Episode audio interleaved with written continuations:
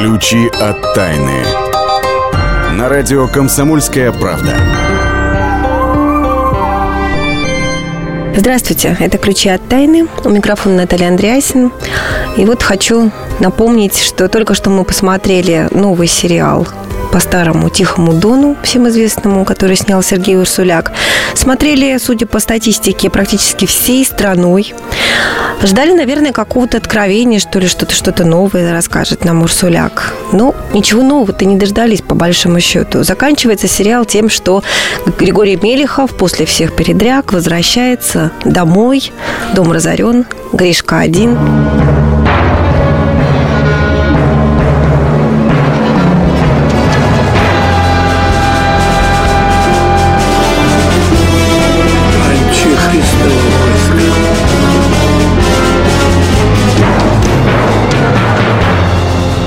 Это был фрагмент той части сериала, которая уже близка к концу. Повествование романа «Тихий дон» заканчивается в 1922 году. А что дальше? Вот всегда все равно все задавались этим вопросом, так или иначе. Что будет с этими героями? А ученые знают, а выяснил это у них мой коллега, заведующий отделом науки комсомольской правды Ярослав Карабатов. Слава, привет. Здравствуйте. Ну, действительно, история интересная. И смоделировать дальнейшие события мы попросили э, знатока казачества, э, доктора наук, профессора кафедры отечественной истории э, Южного федерального университета, располагается в Ростове, Андрея Венкова. А, вот по поводу Гришки, естественно, прошу прощения, Григория Мелехова. Хорошо. А, что его ожидает? Вот очень интересный момент, который, в общем, был понятен для современников, но который нам сложно поддается расшифровке, и в котором Шолохов, в общем-то, подсказал, как будет развиваться судьба главного персонажа. Это вот тот эпизод, когда он перед возвращением на хутор топит оружие и, в частности, винтовку потому что ему надоело воевать, он хочет вернуться к мирной жизни, ну так вот Ну, совершенно очевидный, Логично, да, да, момент. Но, но, дело в том, что у красных тогда существовало такое правило.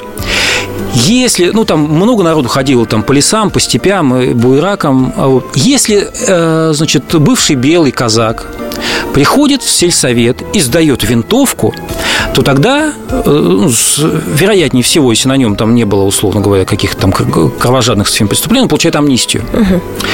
Если же он винтовку не приносит, то тогда ну, такая логическая цепочка. Ага, значит, он где-то бегал, воевал, винтовку не принес, сейчас говорит, я все, значит, пришел с повинной, а простите на самом деле меня. спрятала ее, и это оружие когда-нибудь выстрелит. Да. Угу. Он всего днем добрый, ночью выкопает эту винтовку и начнет отстреливать э, там представителей актива. Поэтому вот такие люди, как правило, амнистию не получали, а получали э, там получали пулю в затылок. Пулю, пулю в затылок, да как правило. И, скорее всего, вот э, Шолохов намекал, что именно такая, такая судьба Григория и ждет. А, она была бы не очень долгая.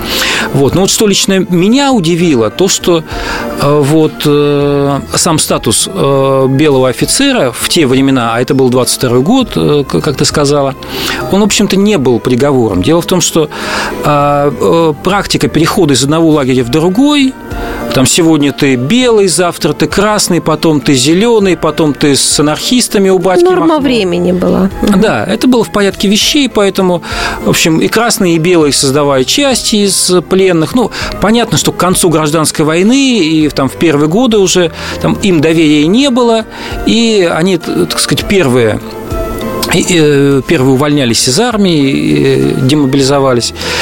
Вот. Но в общем и целом, по словам э, профессора Венкова, вот люди с э, вот с таким вот прошлым, ну, могли смело дожить где-то до 29-го, э, 30-х, таких вот начала 30-х годов, потому что, условно говоря, в 27-м году прошла амнистия, по случаю десятилетия Октябрьской революции. Вот. И потом вот репрессии в отношении белых казаков начались где-то вот как раз с 29 -го года. Так угу. что вот где-то лет 10 в, в идеале у Григория это, возможно, бы и было, если бы не эта ошибка. Если бы не эта ошибка. Может, поговорим тогда о еще одном выжившем э, главном герое э, этого произведения, я имею в виду Мишку Кошевого. Может, и про его жену, кстати говоря, сестру Мелехова, Дуняшу, что-то вычислили ученые. В общем, какая судьба ждет этих преданных революции людей? Ну, вот, знаешь, я, честно говоря, думал, что это вот одна из немногих э, светлых и оптимистических страниц э, романа, потому что э, Кошевой – это, в общем-то, Э, верный э, делу партии, э, такой правоверный... Чрезмерно верный, я бы сказала, правоверный судя по версии товарищ, Урсуляка, да. да. Вот. Но вот по мнению э, Венкова, э, это не э, защитило бы его от репрессий тоже.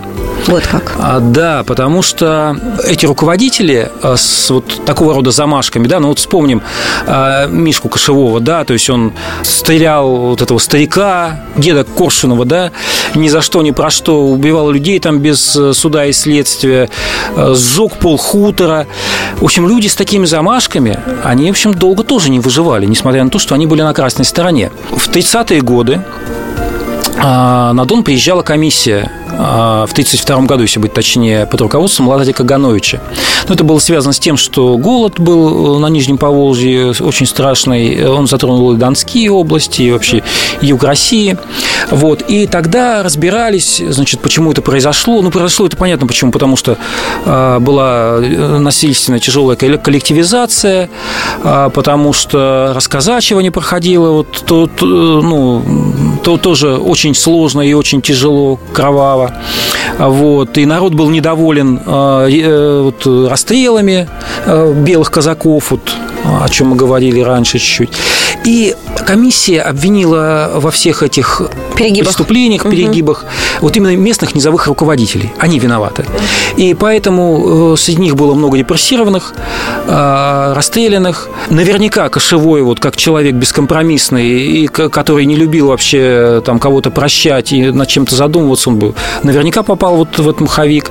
Ну, а Дуняшку, как жену врага народа, в общем-то, тоже светлое будущее вряд ли бы ждало. Скорее всего, да. Вот люди многие задумываются о том, зачем, собственно говоря, Урсуляк снял э, очередной сериал по произведению, по которому и так уже снимали тот же самый Герасимов, прекрасные сериалы. И, наверное, вот хотя бы даже в том, что мы обсуждаем, и так заинтересовались историей и тем, что могло бы быть с главными героями, в этом тоже есть смысл того, что был снят этот сериал снова. Ну, а, кстати, об истории мы вернемся к ней буквально в следующей части нашей программы, когда поедем по местам силы в Кировскую область, узнаете много интересного и неожиданного. Не переключайтесь.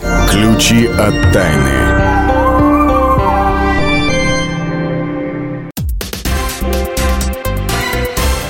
Все проблемы ему по колено.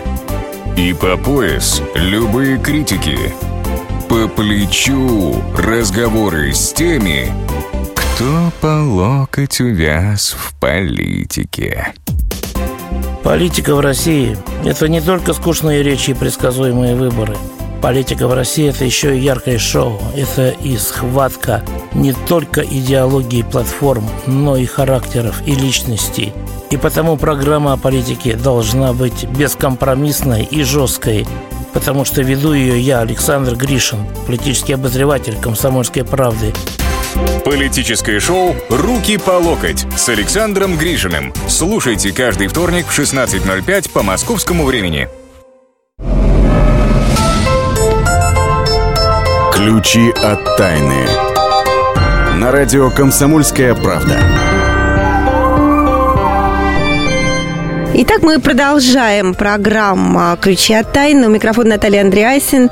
И отправляемся, как я вам обещала, по местам силы. На этот раз в Кировскую область, в которой, вы представляете, вот буквально накануне нашей программы издали совершенно необычный, а, необычную туристическую карту региона с достопримечательностями именно для туристов.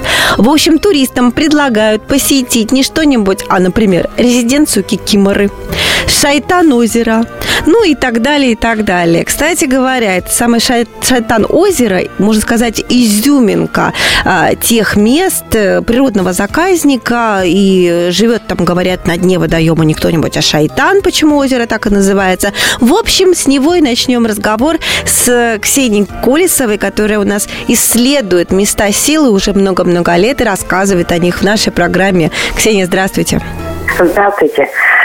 На самом деле Шайтан озером тоже можно назвать резиденцией Кикиморы, потому что оно находится в таком загадочном месте, окруженный лесом, а, а, и гладкая черная поверхность озера ну, внушает такой страх туристам.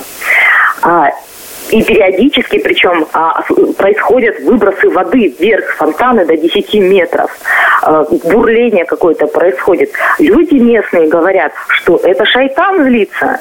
А, а что произошло? Что, какая легенда связана с этим озером, Наталья? Вот послушайте. Легенда повествует вот о чем. Озеро образовалось в одну ночь на месте побоища. Воины марийского племени вместо битвы со злым лесным хозяином шайтаном сражались между собой. И шайтан провел их, обманул.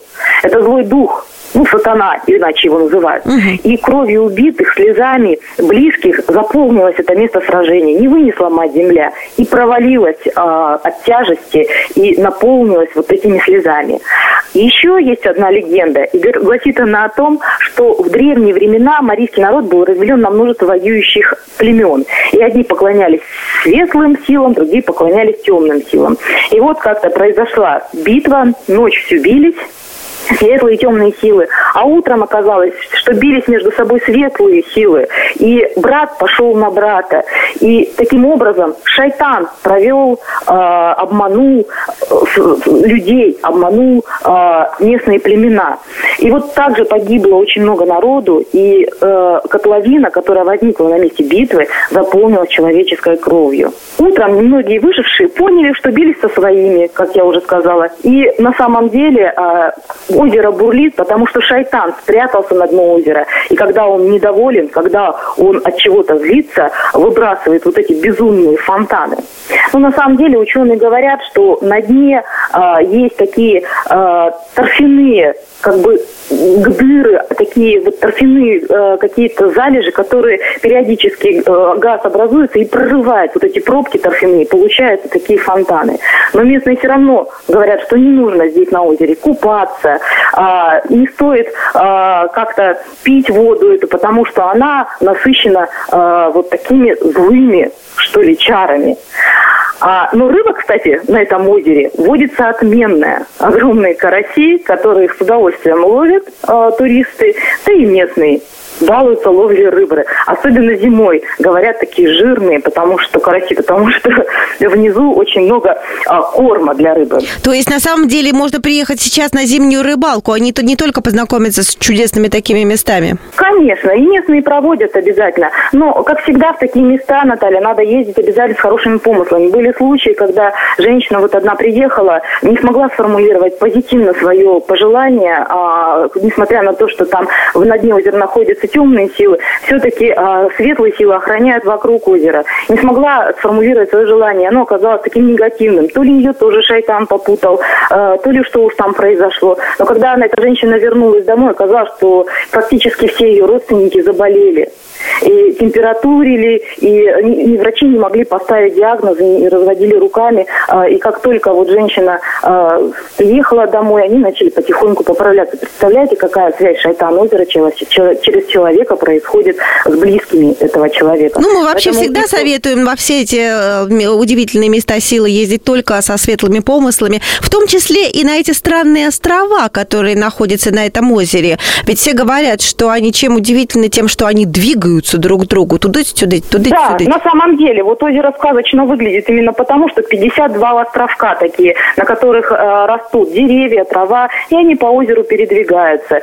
И э, откуда появились эти острова? Ну, э, местные говорят, что, скорее всего, когда-то эти острова наваливали, что ли, из таких вот из мусора и э, делали э, такое мочало э, местные. Но эта легенда, она тоже так как бы под сомнению поддается, и все-таки происхождение этих островов э, относит к тому, что вот шайтан так балуется. Шайтан заманивает к себе людей. Ни в коем случае на эти острова нельзя вставать.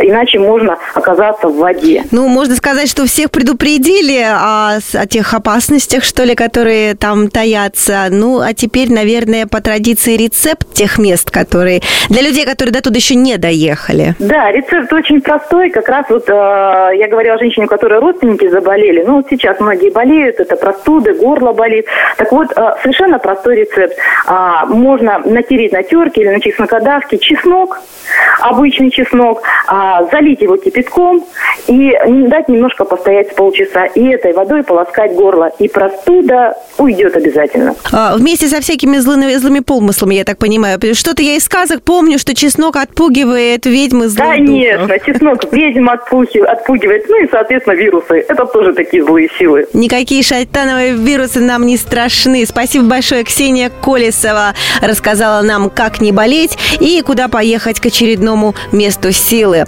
Ну, а мы сейчас с вами отправимся тоже по традиции к месту силы наших ученых, уже вполне себе современных, и узнаем о новом изобретении, которое позволит уменьшить потребление лекарств. Расскажет нам об этом, как обычно, заместитель редактора «Комсомольской правды» Новосибирске Вадим Алексеев, который всегда следит за изобретениями ученых. Вадим, приветствую. Добрый вечер.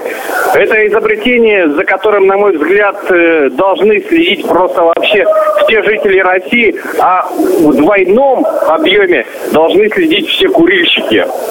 Дело в том, что наши новосибирские ученые э, изобрели устройство, помогающее генерировать мельчайшие частицы лекарства в разы, в сотни или даже тысячи раз меньше, чем привычные нам таблетки и другие медикаменты.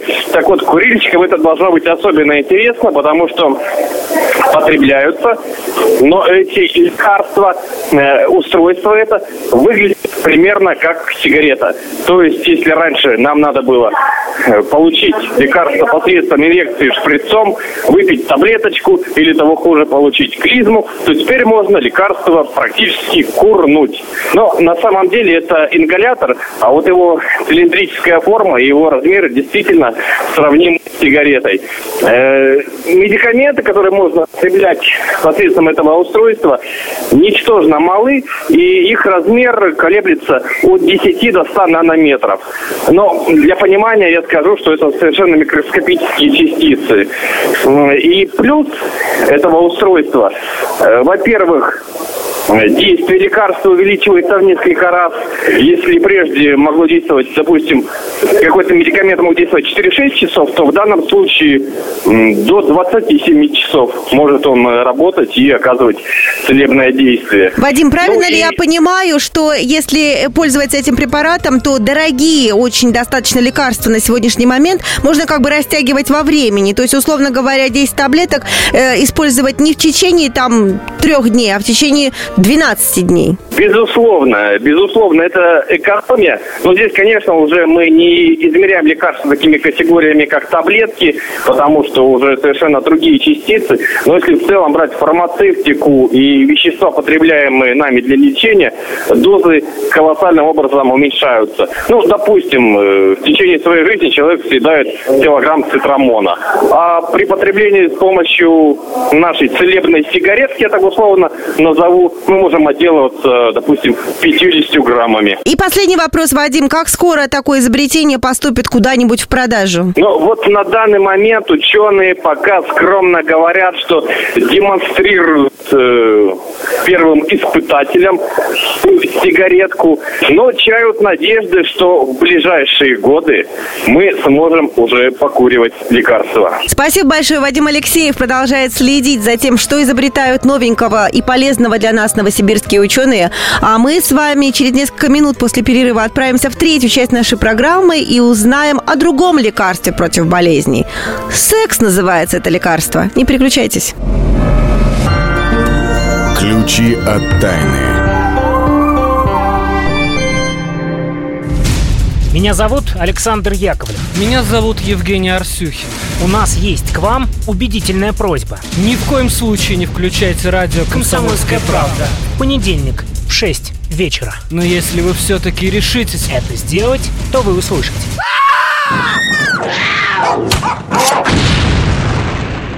Радиорубка. В понедельник. В 18.05. Ключи от тайны. На радио «Комсомольская правда». Здравствуйте всем, кто к нам присоединился. Это «Ключи от тайны». У микрофона Наталья Андреасин. И сейчас ключи, связку ключей я буквально передаю нашему научному обозревателю «Комсомольской правды» Владимиру Логовскому, с которым мы договорились повыяснять, почему секс никогда никуда не денется. Володя, приветствую. Здравствуйте. Ну, давай погремим ключами твоими. Давайте.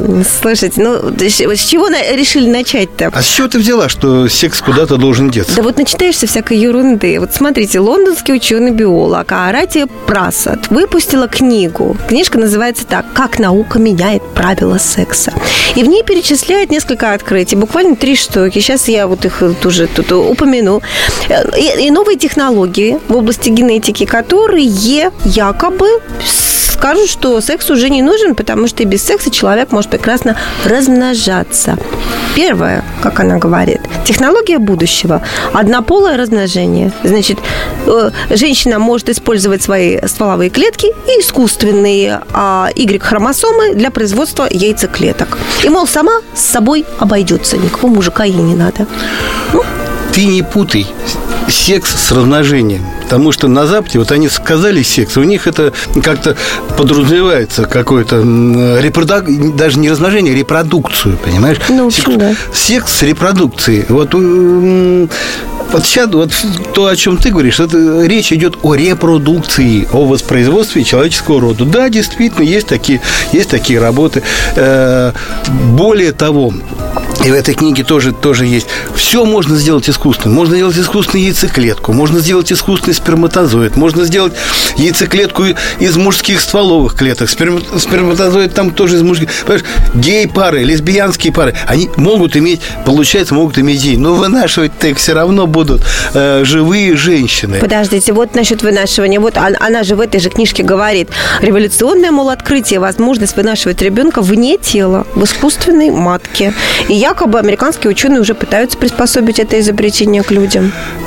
Может, и пытаются, но вряд ли приспособят. Потому что, знаешь, вот здесь не есть мы. не то, что даже, можно сказать, и философский вопрос, и чисто физиологический, понимаешь? Угу. Он говорит, искусственная матка, да?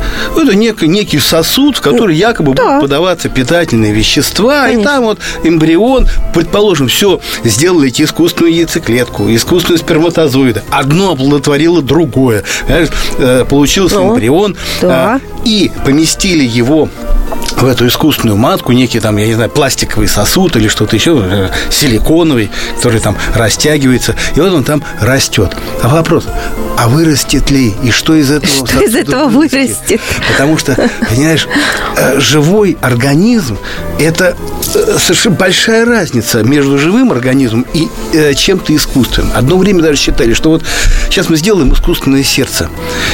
А что такое сердце? Это насос.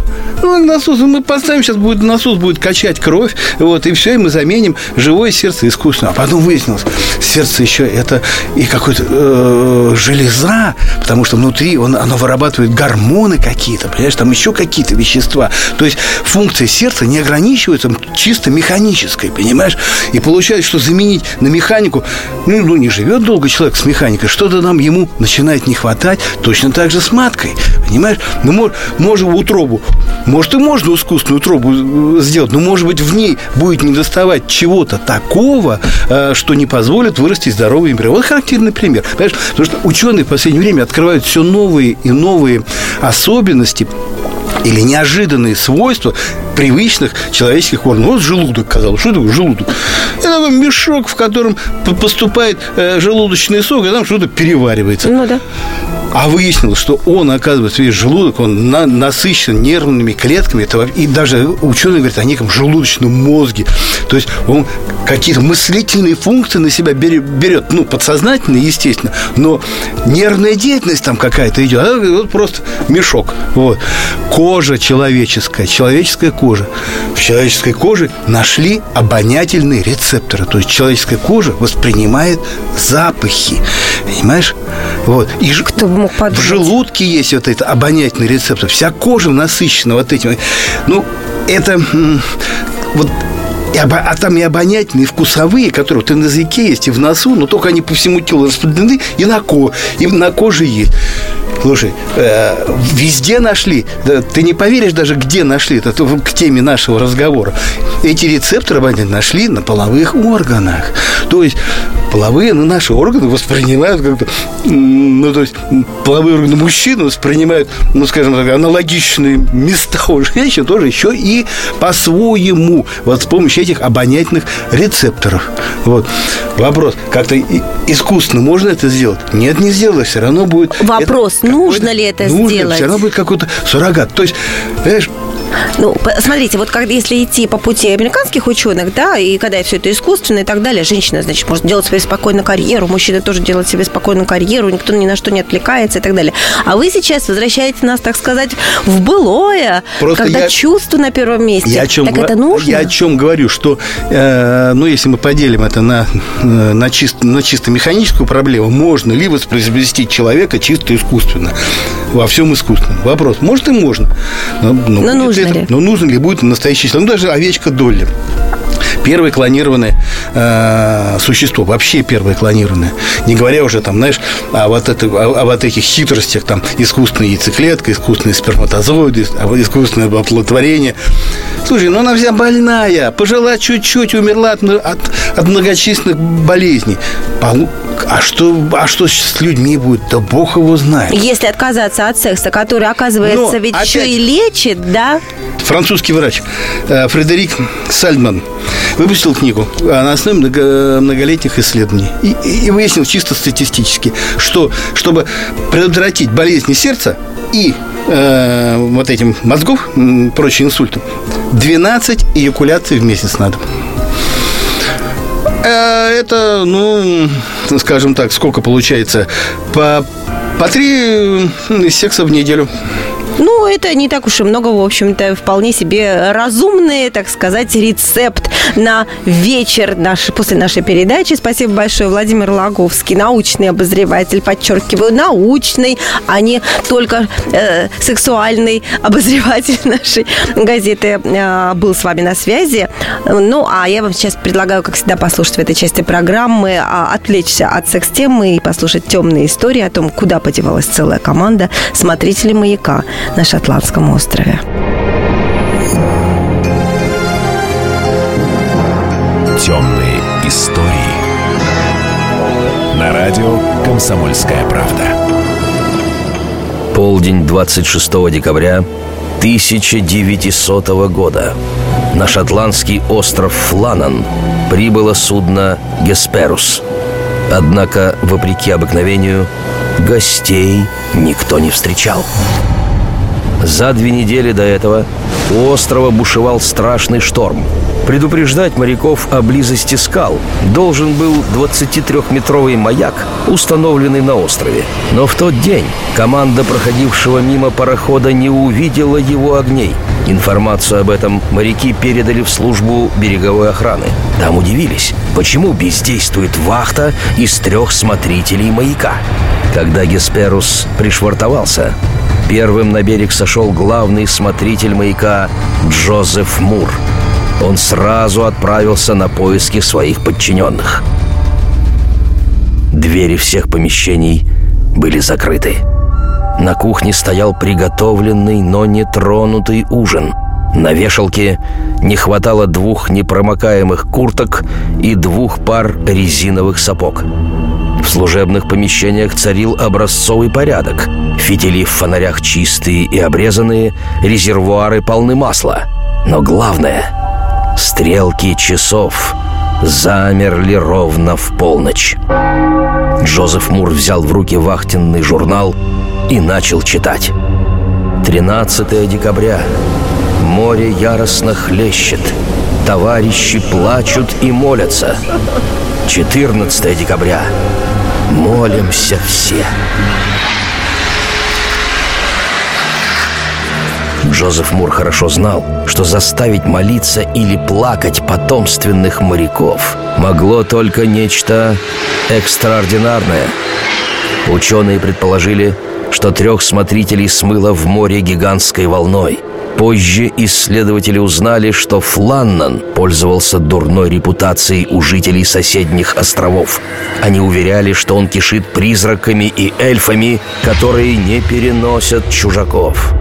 Джозеф Мур остался на маяке на месяц, и каждый день он вспоминал о том, что когда распахнул дверь маяка и выкрикнул имена смотрителей, с крыши башни взлетели три огромные черные птицы. Таких в своей жизни он не видел никогда. Темные истории. Историю пишут победители. Они же ее и фальсифицируют.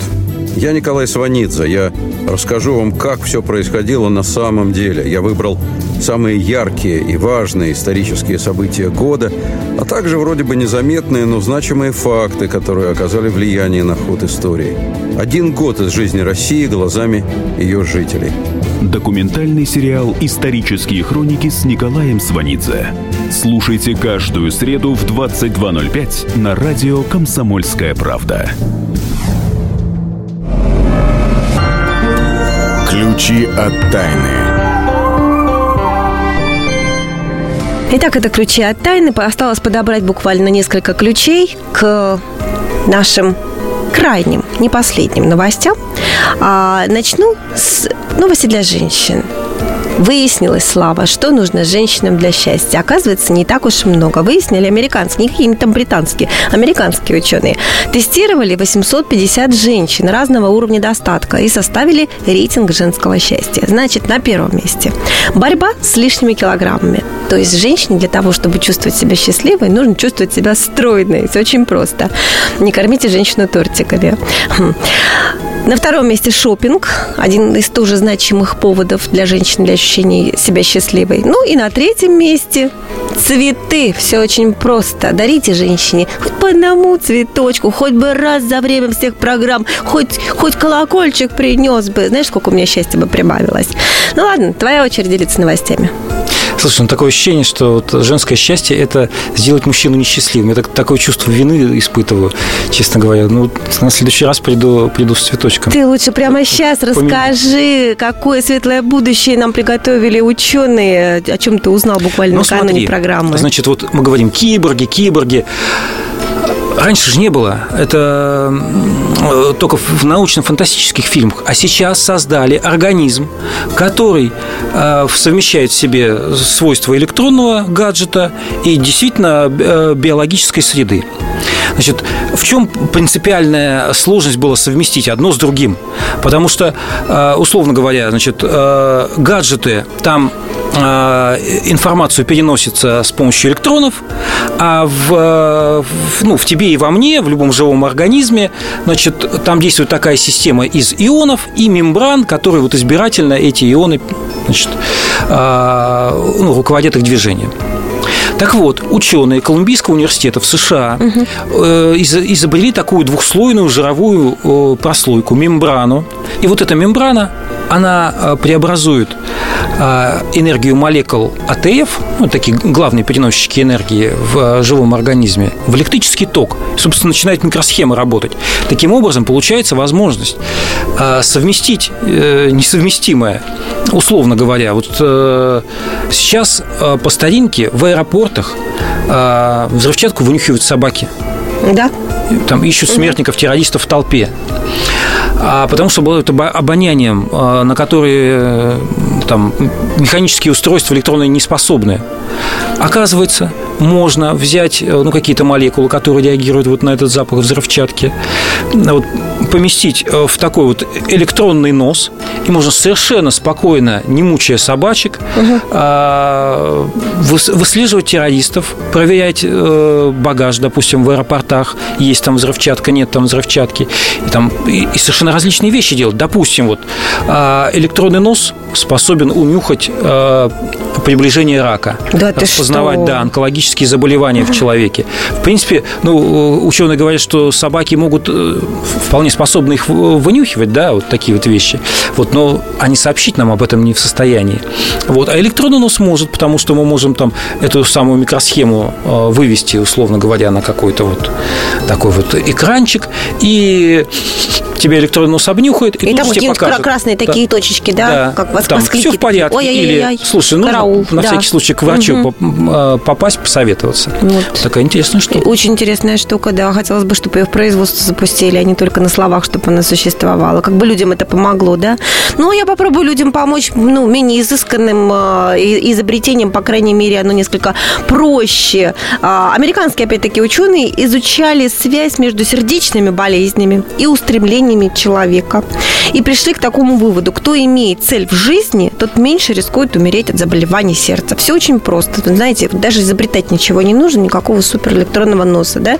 Э, Значит, изучали 140 тысяч человек. И в, не, в, это, в, этих, в это количество входили группы тех людей, которые жили как бы с какой-то конкретной целью, и у которых цели такой не было. Такое размазанное такое существование. Вот за это время, а, за несколько лет, пока их э, наблюдали, умерло 4 тысячи человек. И ученые проанализировав, поняли, что большая часть умерших входила в ту группу, причем умерших именно от болезни сердца, входила в ту группу, которые, как амебы жили, размазни такие, бесцельные. Вот. Поэтому имейте цель и продлите себе жизнь, ну, по крайней мере, будете практически гарантир- гарантированы от того, что у вас не будет болезни сердца. Как хорошо, да? Я отчасти продолжу твою тему, потому что есть такая очень интересная новость. Врачи а, решили узнать, исследовать а, отношение а, э, насколько влияет отношение а, пациента к самому себе на его физическое, э, на, его здоровье.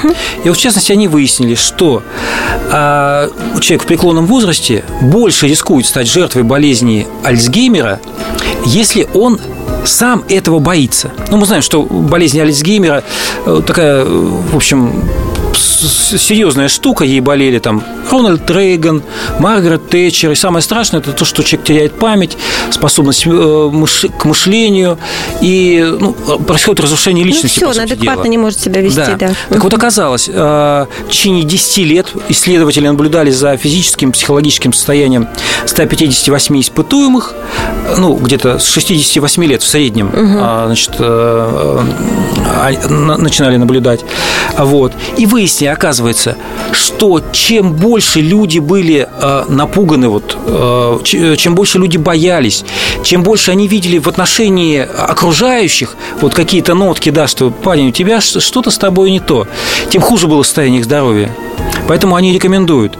Ребята, если пожилой человек чувствует, что окружающие относятся к нему пренебрежительно, считают, что он там в силу возраста утрачивает способность здраво мыслить, то он действительно гораздо раньше начинает испытывать проблемы со здоровьем. Поддерживайте своих близких, а, ну, сами себя поддерживайте. Вот, э, допустим, э, эффективное средство – это чтение новых книг, это изучение э, второго иностранного языка, несмотря на возраст. Вот, и вы продлите свою жизнь, и эта жизнь в преклонных годах будет более качественной. Да, слушай, а я еще вспомнила слова Ахматовой. Кто чего боится, то с тем и случится, ничего бояться не надо. В тему о том, что ты говорил, когда пожилые люди начинают бояться вот этой самой своей заброшенности и той же самой болезни Альцгеймера, да. А, ну и под конец и еще еще небольшая терапия, так сказать, уже музыкальная терапия по сложившейся у нас традиции. Значит, еще в 97 году американские исследователи Раушер и Шоу объявили, что получили научные доказательства следующего явления. Обучение игре на фортепиано деточек, вот деточек, когда будет музыкальную школу. Вот это обучение превосходит компьютерное обучение по развитию у детей навыков абстрактного мышления. В переводе на русский язык фортепиано учить лучше и правильнее, чем компьютеру. А, и, значит, создали они три группы дошкольников и наблюдали за ними. Одна группа учи, получала частные уроки фортепиано, вторая группа получала частные уроки компьютера, третья группа не получала никакой подготовки. И выяснилось по результатам, а, когда проверяли на способности детей э, там, к науке, технике, математике, шахматам и так далее, и так далее, что те, которые учились фортепиано, проявляли эти способности намного больше, чем те, которые учились на компьютере. Уж не говоря о том, что те, которые ничему не учились, ничего не проявляли. Вот.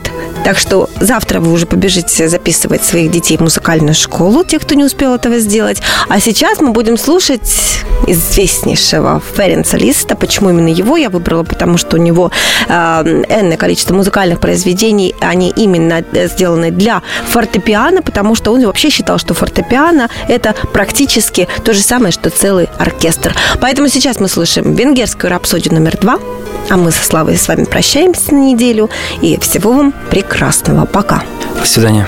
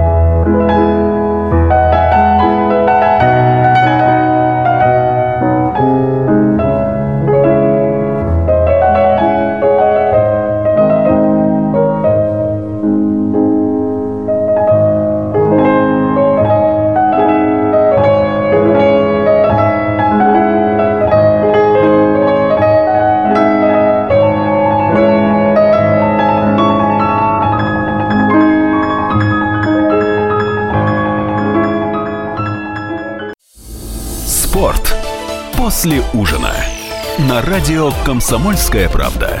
Меня зовут Евгений Зичковский. И на выходных я занимаюсь спортом. Ну как занимаюсь? Слежу за спортивными событиями. Так что для меня понедельник – день тяжелый вдвойне. Но я все равно расскажу вам о главных новостях из мира спорта. Ведь в нашем деле только так.